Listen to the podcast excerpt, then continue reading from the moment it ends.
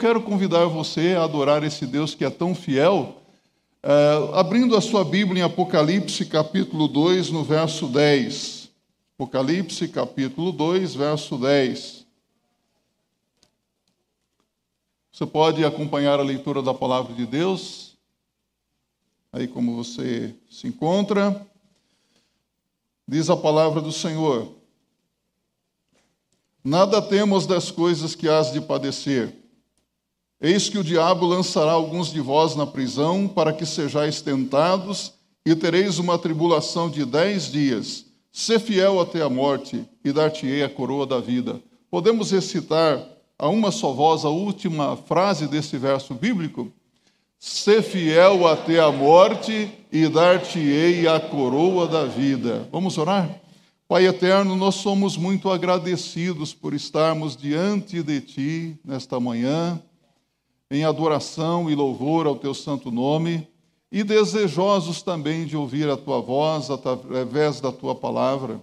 Por isso, nós suplicamos que o Teu Espírito Santo abra nossa mente, os olhos do nosso entendimento, para compreendermos a Tua palavra e aplicarmos na nossa vida cristã também pois oramos em nome do Senhor Jesus Cristo. O texto lido sugere então o tema da nossa reflexão nesta manhã: o cristão fiel face aos desafios de hoje. O que é ser fiel? Você é fiel? Lembro-me que alguns anos atrás, o técnico de futebol do saudoso tricolor paulista, podemos assim dizer, Emerson Leão, ele disse a respeito do jogador Diego Tardelli: não adianta nada o Diego Tardelli chegar aqui no CT com um bonezinho escrito Deus é fiel, se ele não é fiel, se ele no final de semana fica aí nas baladas e não se prepara para as partidas de futebol. De nada adianta dizer que é fiel se você não é fiel. Meus amados irmãos, ser fiel é manter o compromisso fazendo aquilo que precisa ser feito e não fazendo aquilo que devemos realmente evitar na nossa vida. Ser fiel a Deus é fazer a vontade de Deus, evitando o erro, o pecado, evitando aquilo que sabemos que é contrário à vontade de Deus para a nossa vida. E se por acaso, porventura, errarmos ou pecarmos, precisamos imediatamente reconhecer o erro, a falta cometida e arrependidos confessar o pecado ao Senhor e voltarmos à nossa posição de conduta cristã de acordo com a vontade do Senhor. É preciso retornar. Mas Lamentavelmente, nós vemos que muitos que se dizem cristãos abandonam a carreira cristã. Hoje são muitos que não querem nem mesmo sequer saber de igreja. Igreja não. Eu me cansei de igreja. E alguns que abandonam a carreira cristã, ou seja, a sua fidelidade ao Senhor, desistem, desviam-se do caminho da salvação da vida eterna. Como é triste quando isso acontece, não é? Eu imagino que você já viu pessoas que pareciam tão firmes no Evangelho, pessoas tão dedicadas à obra do Senhor, mas que hoje não permanecem mais no caminho do Evangelho. Lembrou-se de alguém? Vem na minha mente muitas pessoas. Será que nós, que hoje estamos aqui adorando e louvando ao Senhor, servindo ao Senhor, poderemos estar fora do caminho amanhã?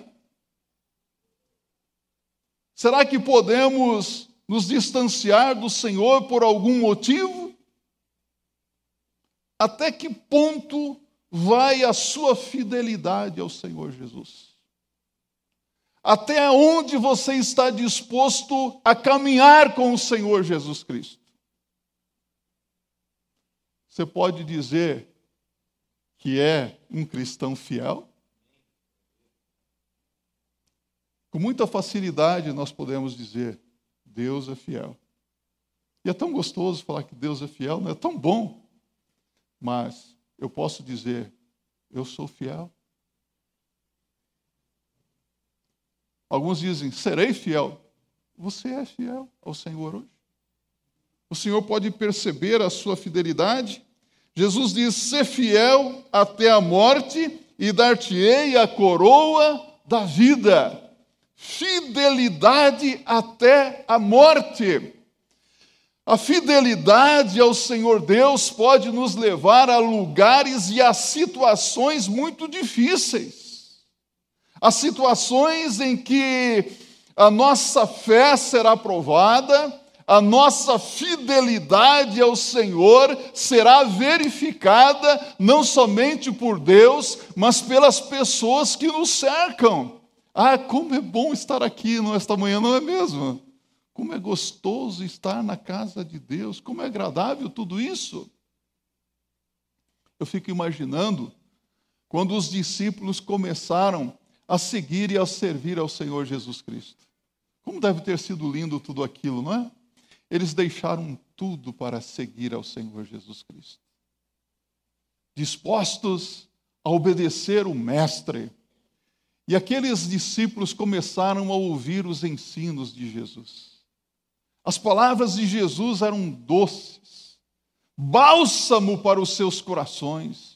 Eu fico imaginando como que eles se sentiam confortados impelidos a fazer a vontade do Senhor ao ouvirem os ensinamentos de Jesus. Quando eles presenciaram o primeiro milagre realizado por Jesus, que foi a transformação da água em vinho em uma festa de casamento em Caná da Galileia, proporcionando alegria aos noivos, a todos os convidados. Quando Jesus a partir de cinco pães e dois peixinhos, alimentou uma multidão de cinco mil homens, além de mulheres e crianças. Como isso deve ter mexido com aqueles discípulos enquanto eles recolhiam os pedaços de pães que sobraram e recolheram doze cestos cheios de pães. Tudo maravilhoso. Eles viam Jesus expulsando demônios libertando os oprimidos, dando vista aos cegos, fazendo os paralíticos andarem, ressuscitando os mortos, fazendo muitos milagres. Que coisa boa ficar com Jesus. Como é bom estar na presença de Deus, não é? Mas eles não contavam com uma coisa, ao que parece. Havia um outro lado. Com o passar do tempo, Jesus começou a ser perseguido pelos escribas, fariseus, saduceus, herodianos, os líderes religiosos, os líderes políticos, e os discípulos também começaram a ser perseguidos. E tudo aquilo culminou na crucificação do Senhor Jesus. E depois de tudo veio o que? Perseguição à igreja. Havia o outro lado da moeda aqui, Sabe, os discípulos não esperavam por tudo isso. Os discípulos fugiram quando viram o Senhor Jesus sendo preso, mesmo que Pedro, em um dado momento, havia dito ao Senhor: Todos poderão te deixar, porém nós permaneceremos ao teu lado. É que nesse negócio de seguir a Jesus Cristo, nessa estrada, existe uma cruz. E cada um de nós deve estar disposto a carregar a sua cruz. E a sua cruz não é o seu marido, não é a sua sogra, pode até ser o seu fardo. Mas a sua cruz é você que tem que tomar. É aquela disposição de renunciar o que precisa ser renunciado, Houve um momento quando Jesus disse abertamente aos seus discípulos, em Mateus 16, verso 24: Se alguém quiser vir após mim, renuncie-se a si mesmo, tome a sua cruz e siga-me. Há uma cruz para ser tomada. Mas a palavra de Deus nos orienta, meus irmãos, que se escolhermos fazer a nossa própria vontade, em detrimento dos princípios bíblicos da vontade de Deus, certamente nós estaremos abrindo mão da nossa lealdade ao Senhor, da nossa fidelidade ao Senhor. Ser fiel até a morte e dar-te-ei a coroa da vida. Tem uma coroa preparada para nós. Ser fiel a Deus, quando tudo vai bem, no meio das bênçãos, é muito fácil. Agora, Deus espera que você seja fiel em meio às dificuldades, em meio aos problemas, em meio às doenças, às enfermidades. Se Deus me abençoar, serei fiel. Se Deus não me abençoar, serei fiel. Se Deus curar ou não curar, se Deus atender às nossas orações ou não atender, se Deus me der o emprego que eu preciso ou não der, serei fiel. Permanecerei firme na minha lealdade a Deus, no meu compromisso com Deus. É verdade isso? Isso é verdade na sua vida? Eu quero que você abra a sua Bíblia, eu não vou nem ler o texto bíblico. Você conhece bem Daniel capítulo 3. A Bíblia nos conta uma linda história de três jovens, Sadraque, Mesaque e Abidnego. Lembra-se da história deles? O rei Nabucodonosor construiu uma imagem de ouro e a ordem era para que todos os seus súditos deveriam se prostrar diante daquela imagem e adorar. Ao soar da trombeta, todos deveriam se prostrar. Mas Sadraque, Mesaque e Abidinego assentaram no seu coração que não se prostrariam diante da imagem do rei. E quando soou a trombeta, todos se prostraram. E três jovens permaneceram em pé no meio daquela multidão. Você pode imaginar isso? E foi-lhes dada uma outra oportunidade para que ao toque da trombeta eles se prostrassem. Caso contrário, seriam lançados na fornalha de fogo ardente, aquecida sete vezes mais. E eles permaneceram em pé. Isso é fidelidade a Deus, não é? E o rei Nabucodonosor ordenou que os três fossem lançados na fornalha de fogo ardente. Ora, há muitas pessoas que hoje têm uma obediência cega porque não quer perder certos privilégios. Nós não devemos ter uma consciência cega diante das situações de adversidades. Há pessoas que, por qualquer coisa, já estão se prostrando, já estão se vendendo, já estão se rendendo, já estão negociando a sua fidelidade a Deus. E quando eu abro a palavra de Deus aqui, eu vejo que esses jovens estavam firmes, dizendo: se Deus nos livrar da fornalha ou não livrar, de qualquer maneira não adoraremos a imagem construída por Nabucodonosor vamos ser fiéis até a morte. Você é fiel a quem? Até que ponto vai a sua fidelidade? A fidelidade a Deus está acima de tudo e acima de todos. Hoje ouvimos uma frase assim: Deus, Brasil acima de tudo, Deus acima de todos, não é isso?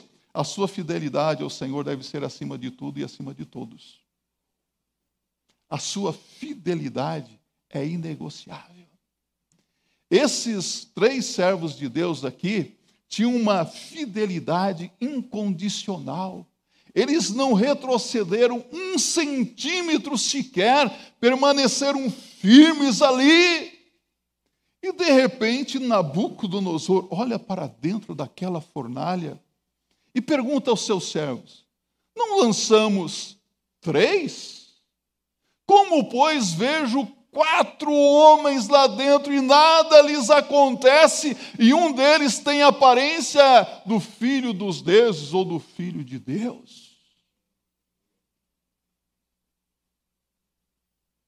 Quem era o quarto homem aqui? Quem era? E qual é a sua fornalha?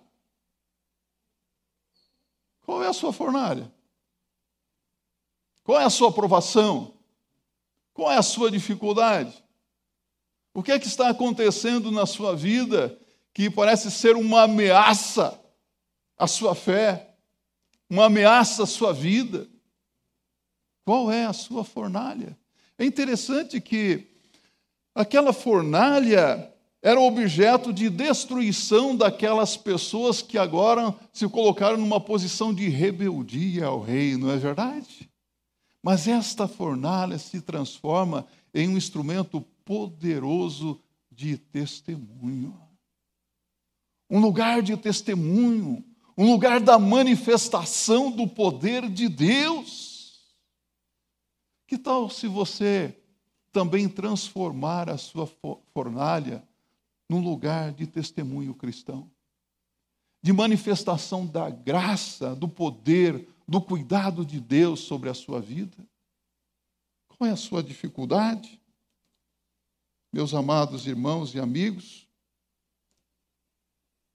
é mais importante obedecer a Deus, ainda que isso não seja difícil, do que manter certos privilégios. Nós vemos que é muito comum hoje pessoas mantendo privilégios, não é? Em troca da sua fidelidade. Você está disposto a manter-se fiel e abrir mão de certos privilégios, seja lá em qualquer lugar que for? Onde está a sua lealdade ao Senhor? Cada um de nós, então, deve alinhar a sua vida à vontade do Senhor. E eu quero apresentar para você duas circunstâncias apenas em que a nossa fidelidade a Deus é colocada à prova. Só duas. Primeira, suas fraquezas e desejos. Tem fraquezas? Tem desejos? Precisamos estar conscientes dessas coisas. Você já percebeu que há pessoas que abandonam a sua fidelidade a Deus sem nem sequer terem sido tentadas pelo diabo? Há pessoas que lançam culpa no diabo de tudo, sobre de tudo que acontece, né? Na verdade, ele é culpado mesmo, está condenado. Mas há pessoas que caem sem nem sequer terem sido tentadas pelo diabo.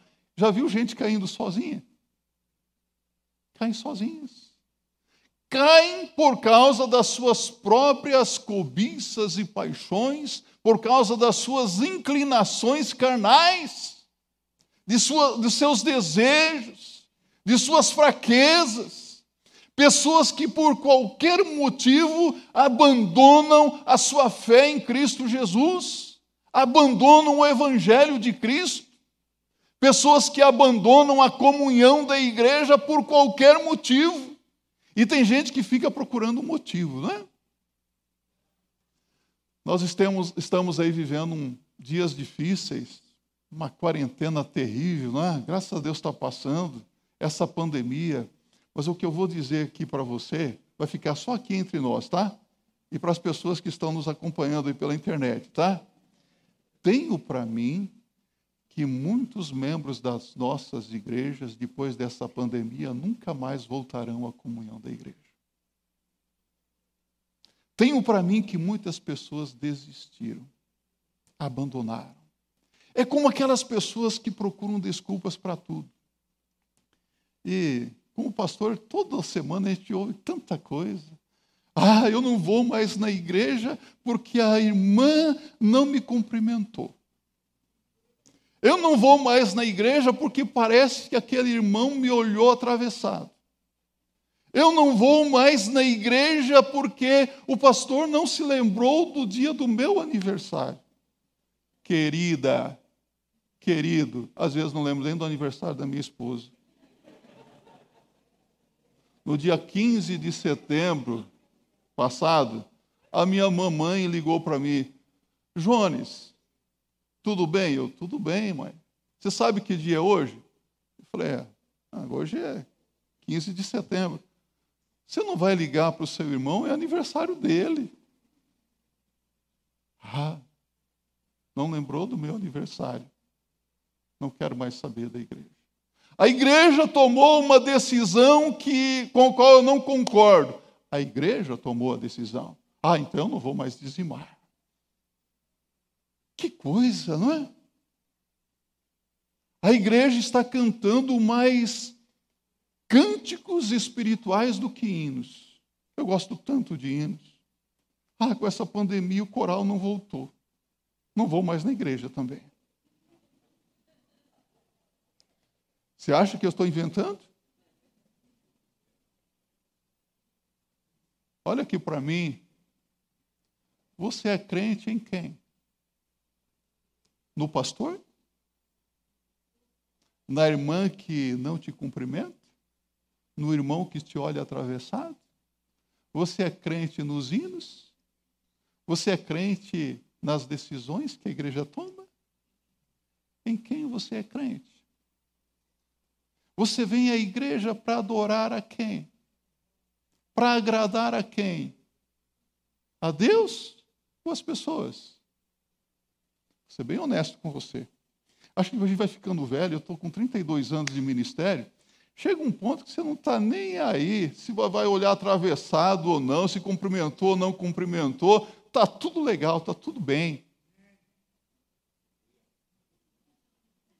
Entende isso? É preciso lidar com certas fraquezas, emoções, sentimentos, pensamentos que não estão de acordo com a vontade de Deus. Em outras palavras, é preciso crescer na sua fidelidade a Deus. Há um versículo bíblico que nós gostamos tanto, e todo crente recita e usa para evangelizar, que é João 3,16, que diz: porque Deus amou o mundo de tal maneira que deu seu Filho unigênito, para que todo aquele que nele crê não pereça, mas tenha vida eterna. Consultando aqui o universitário bom de Bíblia, Jean-Luc Faubert, crê é pistel, não é? Pistel significa o quê? Aquele que está crendo, aquele que permanece fiel para que todo aquele que está crendo não pereça, mas tenha vida eterna. Então, crer e ser fiel é concomitante. Se você crê, você permanece fiel. Se você é fiel, você vai continuar crendo no Senhor Jesus e vai continuar seguindo ao Senhor Jesus, a despeito do que alguém possa dizer ou fazer, das circunstâncias que sobrevenham à sua vida, à sua família ser fiel até a morte e dar-te-ei a coroa da vida. E a segunda circunstância em que a sua fidelidade é colocada à prova são as tribulações e tentações. Nada temos das coisas que hás de padecer. Eis que o diabo lançará alguns de vós na prisão, para que sejais tentados e tereis uma tribulação de dez dias. Aí o Senhor Jesus diz exatamente aquelas pessoas o que irá acontecer.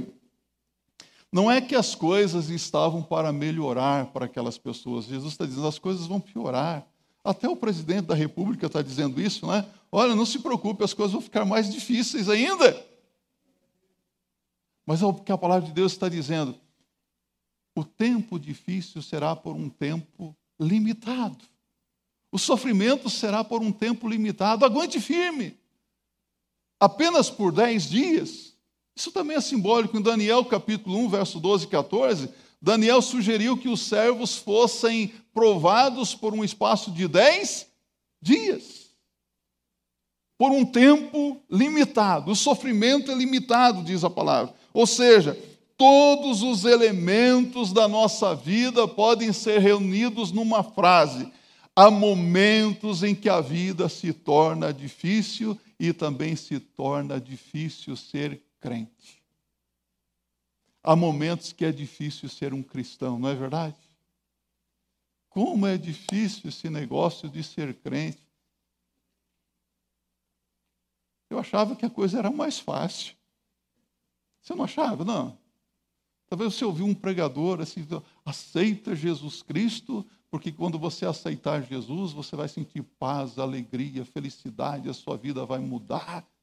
Já ouviu alguns pregadores assim? É verdade, a vida muda. Mas no meio das lutas, no meio dos problemas, você sente a felicidade no coração. Mas não significa que você não terá lutas, não terá problemas na sua vida, sabe? Ah, há momentos em que as oportunidades vão sugerir que tudo vai ficar mais fácil se você se rebelar contra Deus, se você negar a sua fé, se você renunciar à sua fidelidade a Deus. Todas as oportunidades parecem que sugerem isso. Eu creio que, sinceramente, que há momentos assim na nossa vida e que Deus nos deixa ali para sermos provados. Às vezes somos tentados, provados e sentimos claramente Deus nos ajudando. Não sentimos isso? A palavra de Deus diz assim: porque não há tentação senão humana que não possais suportar, pois junto com a tentação dará também o escape, o livramento. Mas há momentos em que Deus nos orienta na Sua palavra e nos deixa ali no deserto para sermos provados. O, o primeiro Adão foi provado aonde? No jardim do Éden, tudo favorecendo. Eu pergunto para você: Deus interferiu? Deus deixou Eva e Adão serem tentados. Quando Jesus estava no deserto, Deus interferiu quando ele foi tentado pelo diabo? Parece que Deus respeita a nossa decisão. Deus não interfere. Deus está dizendo: Eu quero provar você e ver até que ponto vai a sua fidelidade, até que ponto vai a sua lealdade. E é nesse momento que muitas vezes o inimigo das nossas almas, o diabo, ele se apresenta como amigo, como alguém interessado em te ajudar, como alguém que está interessado em atender às suas necessidades, suprir ah, ah, as suas carências.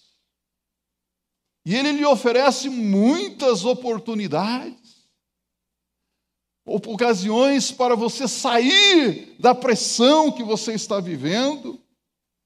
Ele se parece com um amigo. Tem alguém aqui que é advogado? Tem algum advogado aqui? Nenhum advogado? Mas vocês já assistiram. Ah, tem, tem aqui, né? Já assistiram aquele filme O Advogado do Diabo? Alguém já assistiu?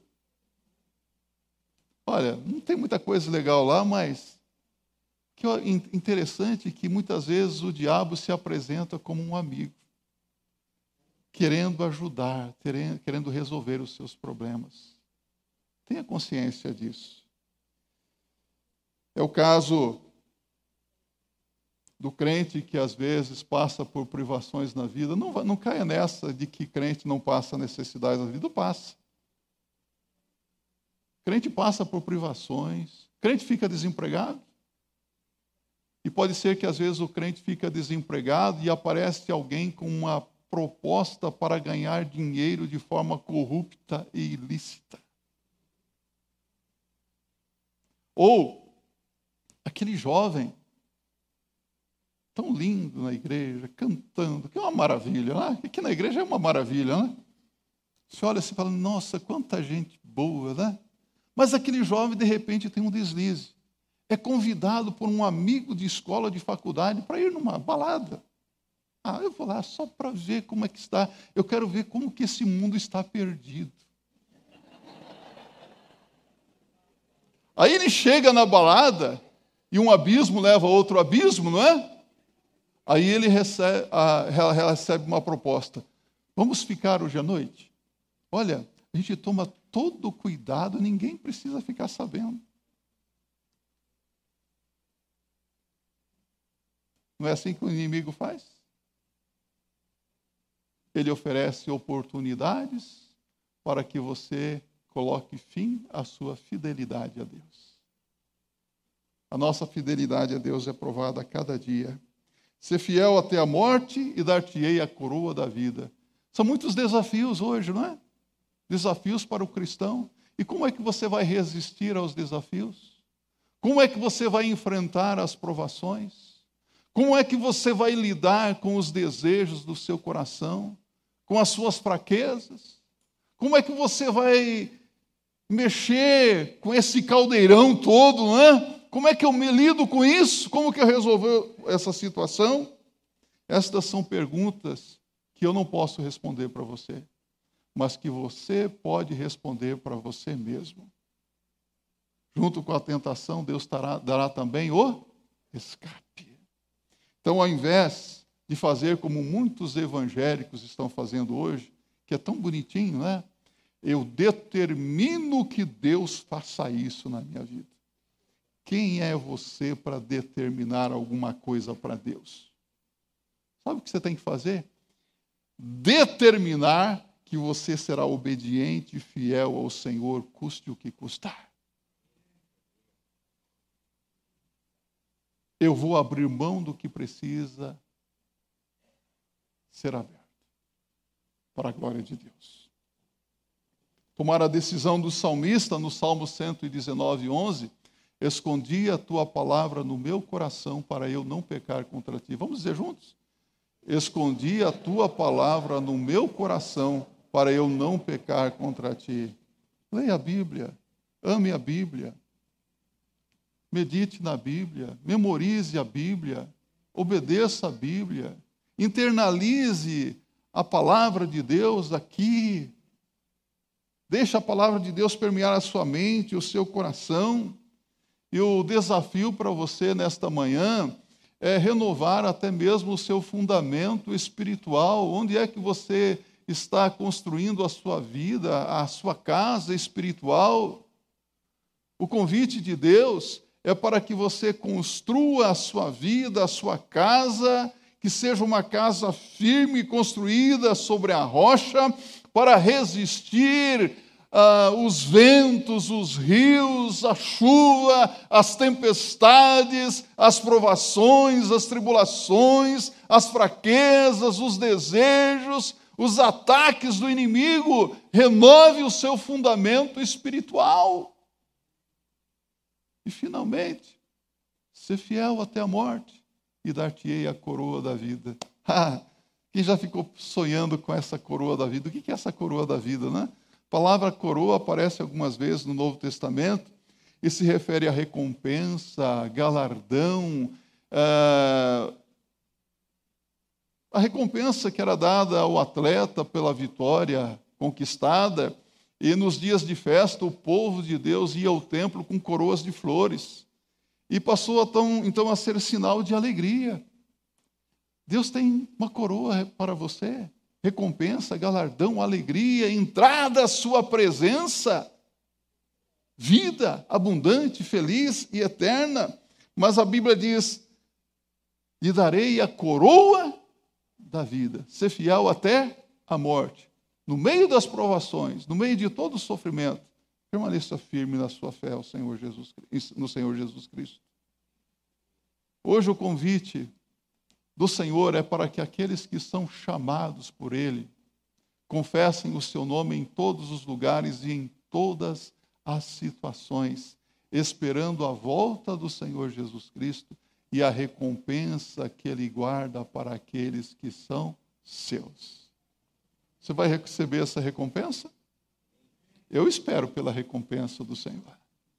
Eu não sei se eu vou receber uma pedrinha na minha coroa, duas ou mais, mas tem gente que vai receber muitos galardões na presença de Deus. E talvez você possa até achar que os pastores vão receber mais galardões do que você, mas pode ser que naquele dia tenhamos muitas surpresas. Para finalizar a nossa reflexão, vou contar para você uma historinha que eu, que eu li, uma ilustração. Em determinada igreja havia um pastor que era muito bom, ele pregava, as pessoas tomavam uma decisão lá de Jesus, ele batizava muita gente. E naquela igreja ficava uma velhinha no primeiro banco, igual o pastor Rodrigo sentado no primeiro assento aqui, né? E ela ficava o tempo todo cabisbaixo, e aquele pastor olhava para ela, nossa, essa mulher só vive dormindo no culto, né?